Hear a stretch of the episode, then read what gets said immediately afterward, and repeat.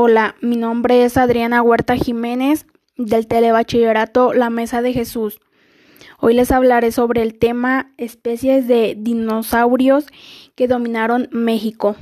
Lo interesante es de que existen siete tipos de dinosaurios con nombres como Cintarsus, Gorgosaurus, Almosaurus, la Bocanía, Centrosauro y Critosaurus. ¿En qué parte de México fueron encontrados fósiles? En Baja California, Chihuahua y Coahuila y dos localidades de Puebla. ¿Qué características físicas tenían estas especies? Pues Cintarsus con 40 kilogramos de peso y con 3 metros de alto era uno de los carnívoros más rapaces de la época. Gorgosaurus pesando 3 toneladas y tenía en los dedos garras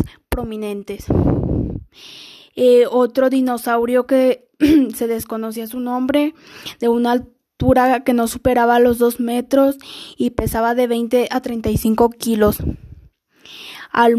Almosaurus, gran herbívoro con una longitud de 21 metros de longitud, pesando más de 30 toneladas. La bocanía carnívoro no se sabe el peso exacto, pero se estima que se superó la tonelada y media. Centrosauro, especie cornada, herbívoro que alcanzó las 3 toneladas de peso con una longitud aproximada de 5 metros. Critosaurus, vivo hace 70 millones de años y se conoce comúnmente dinosaurio pico de pato. Para concluir, pienso que gracias a los geólogos de la Universidad de Berlín comenzó la tradición de búsqueda paleontológica en el país. Muchas gracias por su atención. Les invito a seguirme en mi podcast y hasta pronto. Hola, mi nombre es Adriana Huerta Jiménez del Telebachillerato La Mesa de Jesús. Hoy les hablaré sobre el tema especies de dinosaurios que dominaron México.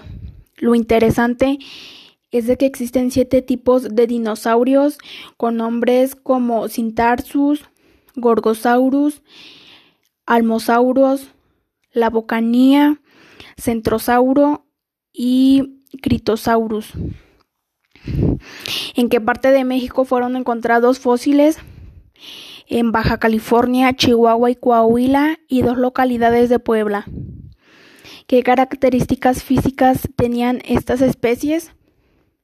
Pues Cintarsus con 40 kilogramos de peso y con 3 metros de alto era uno de los carnívoros más rapaces de la época. Gorgosaurus pesando 3 toneladas y tenía en los dedos garras prominentes.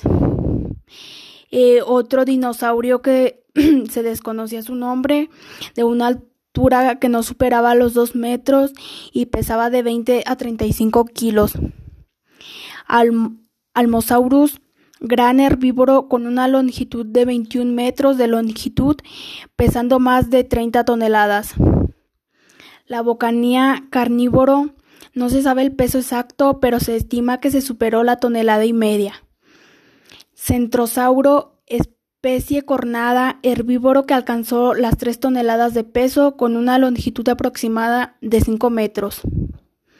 Critosaurus, vivo hace 70 millones de años y se conoce comúnmente dinosaurio pico de pato. Para concluir, pienso que gracias a los geólogos de la Universidad de Berlín comenzó la tradición de búsqueda paleontológica en el país. Muchas gracias por su atención. Les invito a seguirme en mi podcast y hasta pronto. Hola, mi nombre es Adriana Huerta Jiménez del Telebachillerato La Mesa de Jesús. Hoy les hablaré sobre el tema especies de dinosaurios que dominaron México. Lo interesante es de que existen siete tipos de dinosaurios con nombres como Cintarsus, Gorgosaurus, Almosaurus, la Bocanía, Centrosauro y Critosaurus. ¿En qué parte de México fueron encontrados fósiles? En Baja California, Chihuahua y Coahuila y dos localidades de Puebla. ¿Qué características físicas tenían estas especies? Pues Cintarsus con 40 kilogramos de peso y con 3 metros de alto era uno de los carnívoros más rapaces de la época.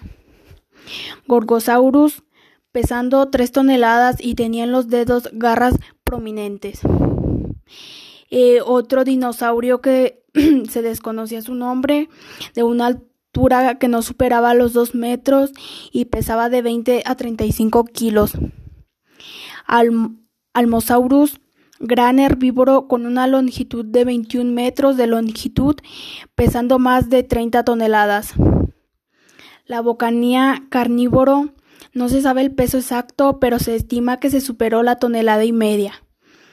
Centrosauro, especie cornada, herbívoro que alcanzó las 3 toneladas de peso con una longitud aproximada de 5 metros.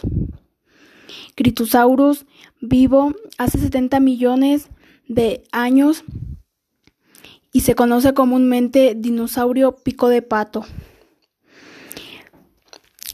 Para concluir, pienso que gracias a los geólogos de la Universidad de Berlín comenzó la tradición de búsqueda paleontológica en el país. Muchas gracias por su atención. Les invito a seguirme en mi podcast y hasta pronto.